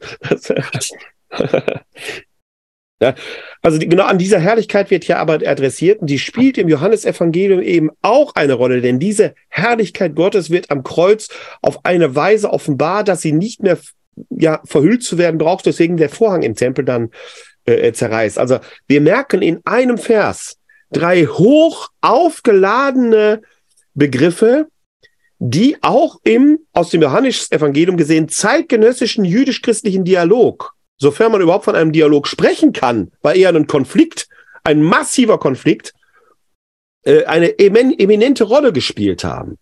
Dieser sogenannte johannäische Antijudanismus hat ja da seine Wurzeln drin. Das ist keine Judenfeindlichkeit in dem Sinne, sondern es geht um eine Auseinandersetzung. Da möchte ein christlicher Theologe eigentlich in die jüdische Theologie hinein, wird aber nicht hineingelassen aus theologisch nachvollziehbaren Gründen und entfaltet dann eine entsprechend polemische Anti-Haltung. Wenn man die jetzt aus dem historischen Kontext herausnimmt, dann wird es ganz furchtbar und grausam in den Konsequenzen, die wir ja auch menschheits- und kirchengeschichtlich erlebt haben und an denen wir uns sicherlich noch Jahrzehnte und Jahrhunderte abarbeiten müssen, weil Dinge nicht ungeschehen gemacht werden können. Aber diese Dinge, diese Begriffe sind enorm aufgeladen. Das Interessante ist jetzt, dass dieser Vers einleitet, das Wort, der Logos. Alleine über den Logos könnten wir hier abendfüllend diskutieren. Was ist der Logos? Der Logos ist ja nicht nur das gesprochene Wort, das ist die Vernunft, das ist die ganze Weisheit Gottes. Das ist ja eine Abstraktion des göttlichen Seins, die größer nicht gedacht werden kann, völlig ungegenständlich. Also das Wort ist Fleisch geworden. Der Logos wird Sargs, eben nicht Soma, sondern er nimmt materielle Gestalt an. Für uns verbirgt sich dahinter ja sogar der Auftrag, immer wieder dem Wort, dem Logos, Gestalt zu geben. Das Wort Gottes will nicht nur auf den Lippen sein, sondern es will Gestalt annehmen. Deswegen sind für uns Christen Bibeln sicherlich wichtige und auch heilige Bücher, aber letzten Endes nur schwarze Striche auf weißem Grund, eigentlich gehört das Wort Gottes hier in uns hinein. Wir sind Tempel dieses Wortes Gottes. Die Muslime sehen uns zwar auch als Religion der Schrift, aber streng genommen muss man sagen, vom christlichen Selbstverständnis her sind wir das nicht, weil wir der Schrift Gestalt geben wollen. Das ist die Idee, dass das Wort auch heute noch Fleisch werden soll. Du kannst Einmal wunderbar sagen, schon, ich unterbreche deinen Gedankengang, aber ich will es aber sagen, man sollte viel besser sagen, wir sind eine Religion des Lesens. Vielleicht wir so. Lesen, ne? Vielleicht so, ja. Wir glaub, das lesen das, was in der Heiligen Schrift, aber lesen auch am abstrakten theologischen ja. das Wort Gottes will gelesen, will gehört werden. Ne? Und verinnerlicht, ne? Und ich glaube, das ist dem jüdischen Denken aber auch, glaube ich, so fremd gar nicht, ne? Nein, das ist das Murmeln, das Rezitieren im Mund, Richtig, das ist ja genau, genau, dieses Wiederkäuen der Psalmen. Das haben wir in der, bei uns in der genau. Mönchstradition. Das ja, genau. genau, ne? Erstmalig oder unüberbietbar ist das eben in Jesus Christus der Fall gewesen. Und so können wir Gott überhaupt erahnen in einer besonderen Weise, dass Gott selbst eben unter uns war. Christologisch merkt man natürlich hier im Vergleich zu Paulus, sind ein paar Jahrzehnte ins Land gegangen. Wir sind immer noch nicht bei Nicea, da müssen noch mal 200 Jahre ins Land gehen. Aber da ist natürlich schon einiges passiert, passiert. Diese Kavott, die Herrlichkeit Gottes, wohnt jetzt nicht mehr nur im Tempel hinter einem Vorhang, sondern sie hat Gestalt angenommen, sie war mitten unter den Menschen sichtbar, sie war berührbar. Und sie soll eigentlich berührbar werden in jedem Menschen, der sich auf den Logos Theu, auf das Wort Gottes einlässt. Sie hat unter uns gezeltet, heißt es da eigentlich auch. Wörtlich sogar gezeltet, genau. Ist ja auch nochmal eine Reminiszenz, ne? Nochmal die Anspielung auf das Wüstenheiligtum, wo Gott gesagt hat, mitten in meinem Volk ziehe ich mit meinem Volk durch die Wüste. Aber das war ein Heiligkeitsbereich. Hier nun ist diese Heiligkeit gesprengt, weil eben das Wort der Logos Fleisch geworden ist als eine Person, die berührbar, die hörbar, die begegnenbar wurde. Das war kein Heiligkeitsbereich, der abgetrennt war inmitten des Volkes, sondern wir glauben daran, dass diese Herrlichkeit und Heiligkeit im Fleisch sich realisiert hat und von Mensch zu Mensch begegnenbar war. Das ist das unglaublich radikal Denkbare hier. Wenn wir die Anspielung auf Wüstenheiligtum haben, haben wir immer noch die Abtrennung vom profanen Bereich zum heiligen Bereich. Ja. In Jesus Christus, das sagt uns das hier, der Johannesprolog, gibt es diese Trennung nicht mehr, weil im Fleisch, in dem schwachen menschlichen, dem vergänglichen, ruht doch dieses Wort, dieses Logos, diese Schöpfungskraft Gottes drinne. Da gibt es kein heilig und profan mehr. Das wird ja sogar jetzt nochmal zurück auf Paulus von äh, den Paulinern oder von Antiochenern sogar so weit gebracht, dass sie dann sagen, der Heilige Geist wohnt in uns, deswegen sind wir Tempel Gottes. Also man, da findet man eigentlich einen ähnlichen Vorgang. In Jesus Christus ist das vorgeprägt und wir ziehen die Konsequenz daraus, dass Gott in uns selbst auch wieder Gestalt annimmt. Nicht, weil wir Sohn Gottes oder Töchter Gottes wie Jesus wären, das ist etwas Exklusives, aber die, die wie Christus durch diese Welt gehen, sollen sich bewusst sein, dass Gott eben in uns atmet und wir eigentlich Tempel des Heiligen Geistes sind und den anderen Tempeln des Heiligen Geistes entsprechend angemessen begegnen. Wobei da das Getauftsein keine Rolle spielt. Denn wer atmet, ist Tempel des Heiligen Geistes. Alles, was atmet, lobt den Herrn. Und das würde jetzt sogar über die Menschen hinausgehen ganze Natur. Wir haben es auch wunderbar, ich vor kurzem mal den Psalm ja. gelesen, wenn ja. selbst in den Psalmen die Bäume und die Flüsse klatschen und Gott zujubeln. Ja. Da ist komplett durch und durch Beziehung. Also, wenn man das Thema unseres heutigen Abends nimmt, Mann oder Mensch, muss man sagen, auf jeden Fall Mensch, nicht bloß Mann. Mann sein wäre viel, viel zu wenig Mensch muss schon sein. Und hier geht sogar noch weiter in der Abstraktion. Es geht um die Fleischwerdung oder wie du vorhin zu Recht ja schon äh, aufmerksam gemacht hast, um die Inkarnation. Jetzt sind das Leute. Bitte. Ich wollte noch einen kurz Einwerf machen. Wir hatten ja gerade über die Beziehung gesprochen, was du hast schön darauf hingewiesen, wie die ganze Schöpfung, wie alles, was Atem hat, Psalm äh, 150. 150, darauf verweist, dass eben alles in Beziehung steht. Und jetzt haben wir die ganze Zeit diese Beziehung dargestellt, wie Gott Mensch wird, wie Gott wie ein Sklave wird, wie Gott wie äh, äh, Fleisch oder Fleisch wird, Fleischwerdung annimmt, wirklich. Ne? Und diese Bewegung im Denken haben wir in einem anderen Text, den ich nicht unterschlagen möchte, weil ich habe nämlich die Vermutung, dass du jetzt gerade so gedacht hast, ach, wir haben schon so lange diskutiert, jetzt gehen wir auf Ezechiel nicht ein.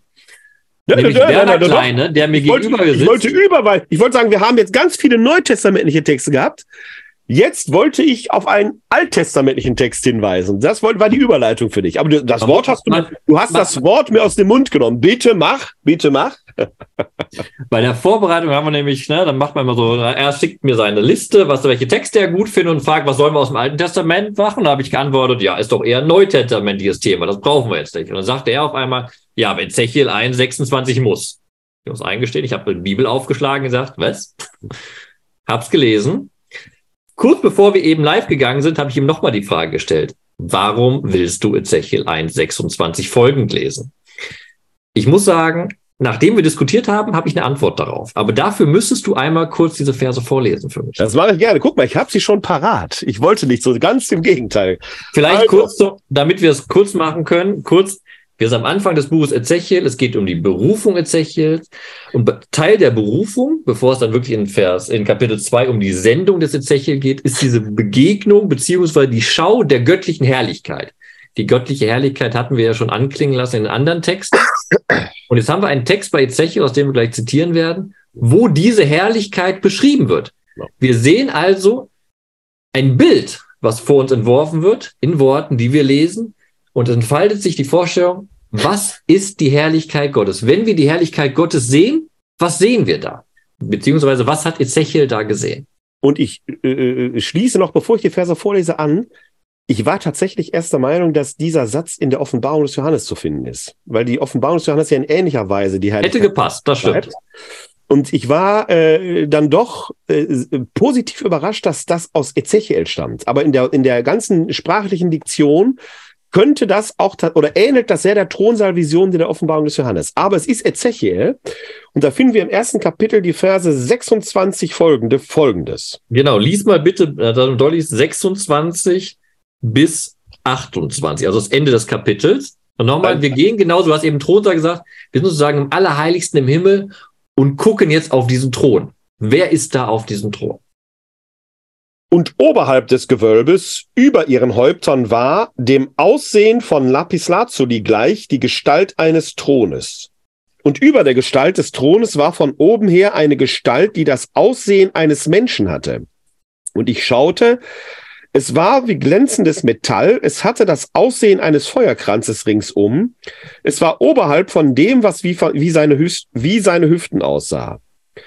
Unterhalb von dem, was wie seine Hüften aussah, schaute ich etwas, was das Aussehen von Feuer hatte, und ein heller Schein war ringsum. Wie das Aussehen des Regenbogens, der sich an einem Regentag in den Wolken zeigt, so war das Aussehen des strahlenden Glanzes ringsum. Das war das Aussehen der Gestalt der Herrlichkeit des Herrn, und ich schaute und ich fiel nieder auf mein Angesicht. Ich hatte einleitend gesagt, heute kommt noch der Regenbogen, nachdem wir eröffnet hatten mit der Diskussion über das Einhorn. Bemerkenswert, wenn wir die Herrlichkeit Gottes sehen, sehen wir einen Regenbogen. Die Farbenvielfalt eines Regenbogens wird beschrieben wie Feuer. Und mittendrin in diesem überwältigenden Szenario eine Gestalt auf dem Thron, die nachher beschrieben wird, deren Hüften wie Feuer brennen, also eigentlich, eigentlich gar keine menschliche Gestalt vermutbar ist, sondern ein Lichtspektakel, eine Blendung, eine überbordende Lichtmetaphorik. Aber das ist genau das, worauf du hingewiesen hast bei der Vorbereitung und warum es gut ist, dass wir diesen Text lesen, weil da steht da, diese Gestalt über dem Thron, sie hatte das Aussehen eines Menschen, eines Adams, wie es da heißt. Nicht eines Mannes, nicht einer Frau, sondern eines Menschen, wie er am Anfang der Bibel geschaffen, geschaffen wird. Der Mensch wird, das wird jetzt ausführlich dann berichtet im zweiten Schöpfungsbericht, erst als ein Adam geschaffen und aus dem Adam hinaus entstehen dann Mann und Frau. Jetzt haben wir also umgekehrt hier eine Sicht in den Himmel, ein wunderbares Bild, was entfaltet wird und das sagt, diese Herrlichkeit Gottes hat Menschengestalt. Wie ein Mensch. wenn wir das jetzt wunderbar verbinden mit dem, was wir gesprochen haben, der Prophet sieht da eine Menschengestalt und wir reden den ganzen Abend darüber, dass der Sohn Gottes ein Gleichbild den Menschen geworden ist. Er ist Fleisch geworden. Diese Menschengestalt wandelt sich nun den Sohn des Gottes in den Menschen hinein. Und dieser Gedanke ist für mich unglaublich fasziniert geworden bei der Vorbereitung und bei unserem Gespräch jetzt nochmal, weil ich habe mir dann zu der Stelle auch, also sofort aufgeschrieben, okay, Genesis 1,27, was wir auch vorhin angesprochen haben. Jetzt, jetzt denken wir das mal ganz kurz zusammen. In Genesis 1,27 steht, äh, Gott erschuf den Menschen als sein Bild, als Bild Gottes erschuf er ihn, männlich und weiblich erschuf er sie. Ja? Da haben wir drüber ausführlich schon mal diskutiert an anderer Stelle. Bild Gottes heißt Repräsentationsbild Gottes sein. Man kann sich das vorstellen wie eine Statue, die damals einen König oder einen äh, Gott darstellt und dessen Stellvertreter ist. So, Ebenbild Gott ist ein Begriff, der uns immer wieder, gerade in der heutigen Menschenwürden-Diskussion aus kirchlicher Seite entgegenkommt. Und wir haben jetzt aber beim Philipperbrief vorhin gesagt, dass der Sohn Gottes den Menschen gleich wurde, beziehungsweise ein Gleichbild den Menschen wurde. Und wenn wir jetzt diesen diese Diskussion über die Menschwerdung zusammenziehen wollen, das war für mich wichtig und jetzt auch im Endeffekt aufs Zugehen auf Weihnachten nochmal interessant, da treffen sich jetzt zwei wunderbare Vorstellungen. Wir Menschen sind Ebenbild Gottes. Und wir feiern an Weihnachten, dass der Sohn Gottes eben ein Ebenbild von uns geworden ist. Er ist ein Gleichbild uns geworden.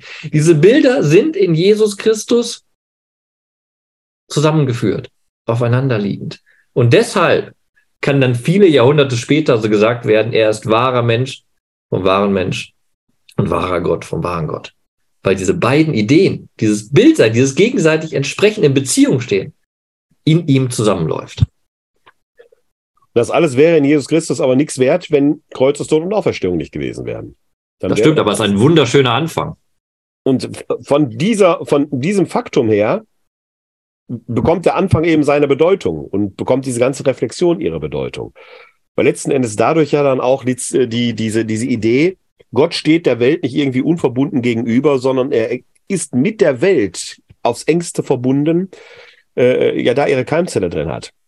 So in meinem theologischen Denken äh, äh spielt das dann zum Beispiel eine Rolle, dass ich sage, die Welt kann nicht nur nicht ohne Gott sein, sondern eigentlich kann Gott auch nicht ohne Welt sein. Also wenn man diese Zeit- und Ewigkeitsperspektive zusammendrängt, dann dieser Gott, an den wir glauben, der, den wir als Schöpfer bekennen, musste diese Welt aus sich heraus vorbringen, weil er gar nicht ohne diese Welt hätte sein können. deswegen oh, kann jetzt, wird aber, jetzt wird aber gefährlich und spekulativ. Gott musste etwas. Ja, die, die, die innergöttliche Dynamik der, der Trinität, das ist natürlich mehr christlich gedacht, ist so stark, dass die äh, Welt quasi aus, immer schon aus Gott herausgeflossen ist. Aus der Ewigkeitsperspektive, wo es gar kein Vorher und kein Nachher gibt, ist das schlüssig. Aus unserer Zeitperspektive denken wir immer mit vor, das ist der Denkfehler, den übrigens Stephen Hawking macht. Hervorragende Bücher über Zeitphilosophie. Und dann äh, spekuliert er über den Anfang der Zeit und fragt dann, was war vorher? Ja, wenn die Zeit der Anfang ist, kann es kein Vorher geben. Wenn das Vorher ein zeitloser Zustand ist, ist aus der Sicht Gottes die Welt immer schon da gewesen. Und wieder sind wir bei einer höchst spekulativen Frage nach der Frage, könnte Gott sein, ohne dass er der Schöpfergott sei? Das diskutieren wir heute aber nicht. Die ist hochspekulativ. Wie gesagt, ich sage, aus Sicht Gottes war die Welt immer schon da. Und deswegen ist die Frage gar nicht so spekulativ, wie sie aussieht. Aber das, da hast du jetzt was dran zu knabbern. Das nehme ich mit ins neue Jahr. Wir sehen also auch schon im, äh, äh, im Alten Testament, ist genau diese Verknüpfung letzten Endes schon grundgelegt. Und es geht nie um Geschlechtlichkeit, es geht immer um das Menschsein, dass Gott sich dem Menschen naht, dass Gott Menschengestalt hat, zumindest symbolisch hier in Ezechiel, und Gott wird in Jesus Christus Mensch. Deswegen ist jede argumentative, dogmatische Spekulation darüber, aus dem Mannsein Jesu irgendwelche Dinge ableiten zu können, sagen wir mal schon, noch spitzfindiger und schlimmer als das, was ich gerade spekulativ über den Zusammenhang von Gott und Welt hier mal so in die Runde geworfen habe. Werner, ich gebe dir noch was Kleines mit. Das hat zwar nichts mit unserem Abend direkt schon, was geht mir gerade durch den Kopf. Ja. Der Begriff Mensch hat ja auch seinen Weg gefunden ins Jüdische. Ja. Jüdische ist ja gerade eine wunderbare Mischung aus hebräischen, vielen ja. deutschen Wurzeln. Und da gibt es den Begriff Mensch. Ja. Da sagt er, ist jemand ein Mensch. Das heißt nicht, dass er einfach Mensch ist, Lou wie du und ich, sondern dass er ein guter Mensch ist. Ja, da muss genau. das Adjektiv nicht gesagt werden. Nein, genau. Ein Mensch ist ein ja, guter ja. Mensch. Wird aber mit T dann, glaube ich, geschrieben, ne? Ja, du weißt, dass es auf Hebräisch geschrieben wird. Ja, ja. ich weiß. Wir hören gleich noch einen Text, äh, und zwar die Ankündigung des Weihnachtsfestes nach dem römischen Martyrologium. Da sage ich gleich noch was zu, den werden wir nicht diskutieren. Der wird eigentlich äh, vor der Christmette verkündet als Ankündigung äh, der Geburt Jesu. Da wird sich einiges nochmal wiederfinden. Ich werde gleich einleitend dazu was sagen. Ich wollte den eigentlich heute schon singen. Das werde ich jetzt mit Blick auf meinen äh, stimmlichen Zustand nicht tun. Ich will ihn nicht verhunzen. So Gott will, wird meine Stimme am Heiligabend wieder da sein. Dann werde ich ihn am 24.12. Äh, bei der Ankunft des Jesuskindes an der Graffiti-Krippe hier in Wuppertal singenderweise verkünden. So Gott will, wird mir das dann gelingen. Äh, jetzt gleich werde ich ihn noch vortragen. Äh, jetzt aber hören wir erst noch mal André Enthöfer.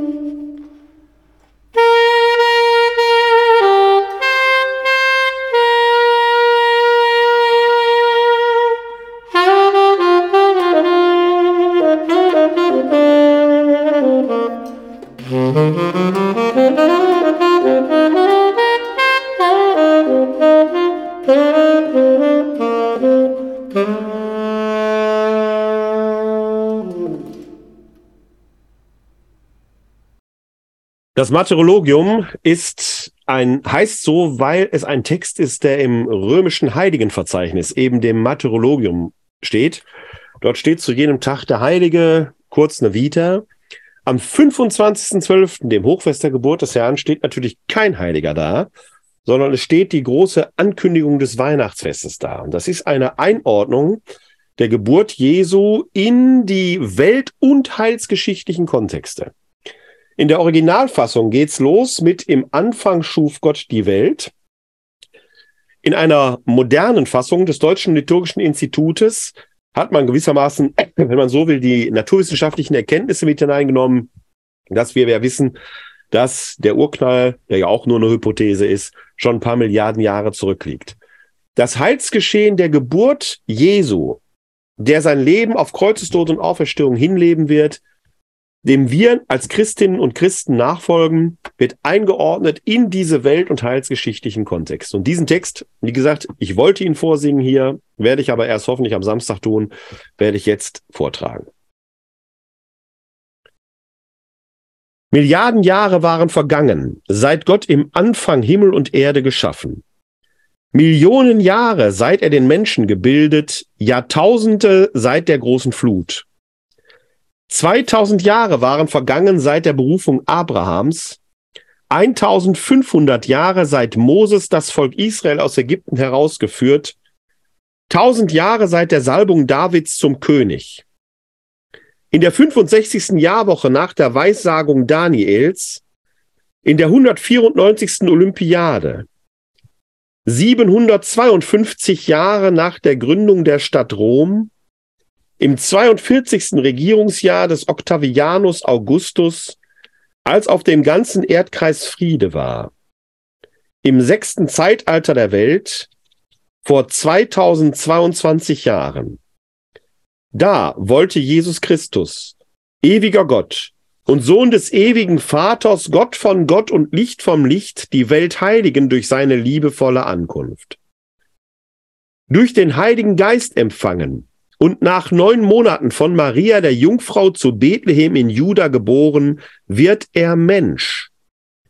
Er, das wahre Licht, das jeden Menschen erleuchtet, kam in die Welt. Heute feiern wir den Tag seiner Geburt, das hochheilige Weihnachtsfest. Heute singen wir mit allen, die glauben, Christus ist geboren, kommt, wir beten ihn an. Vorhin im Römerbrief wurde zum Schluss der Gruß an Rom entrichtet. Dem Gruß des Paulus schließe ich mich an und man möge in das eigene Martyrologium hineinschauen für alle, die noch Zweifel haben. Da ist nicht davon die Rede, er wird Mann, sondern er wird Mensch. Mehr kann man zu diesem Thema eigentlich nicht sagen. Till, ich danke dir für diese äh, in Teilen heitere, auf jeden Fall erkenntnisreiche und wieder sehr engagierte Diskussion. Macht mir eine große Freude, mit dir immer wieder hier im besten Sinn des Wortes zu streiten. Immer wieder ein Highlight für mich auch. Und das Schöne ist, man merkt ja auch, wir beide erklären uns die Texte, wir steigen tiefer in die Texte ein. Und das war wie in jedem Jahr für mich eine schöne Vorbereitung auf die heilige Nacht.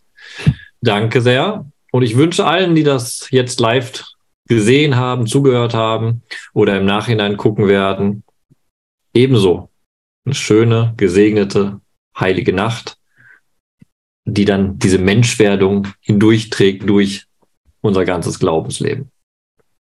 Bevor ich mich diesen Wünschen anschließe, noch ein paar Hinweise. Die nächste Ausgabe von DI Werbung direkt können Sie sehen am 14. Februar um 19 Uhr. Dann lautet das Thema Empfangen und überliefert Tradition zwischen Bewahrung und Erneuerung. In einer gewissen Weise schließen wir da an dieses Thema an, weil die Frage der Tradition ja immer noch äh, auch eine Diskussion ist. Hatten wir ja auch mal im Verlauf des Abends, dass wir über das Verhältnis von Schrift und Tradition gesprochen haben, wird dann sicherlich da wieder auftauchen.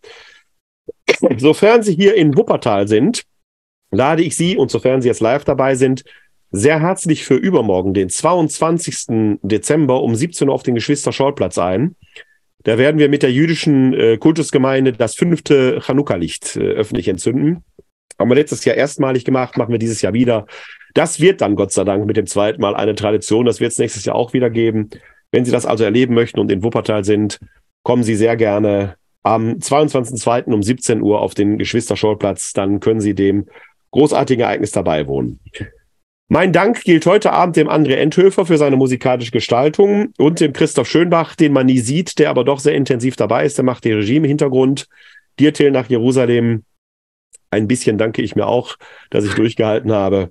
Ihnen allen, und da schließe ich mich den Wünschen vom Till an, ein frohes und gesegnetes Weihnachtsfest. Bleiben oder werden Sie gesund und helfen Sie anderen gesund zu bleiben. Ihnen allen da draußen ein herzliches Glück auf.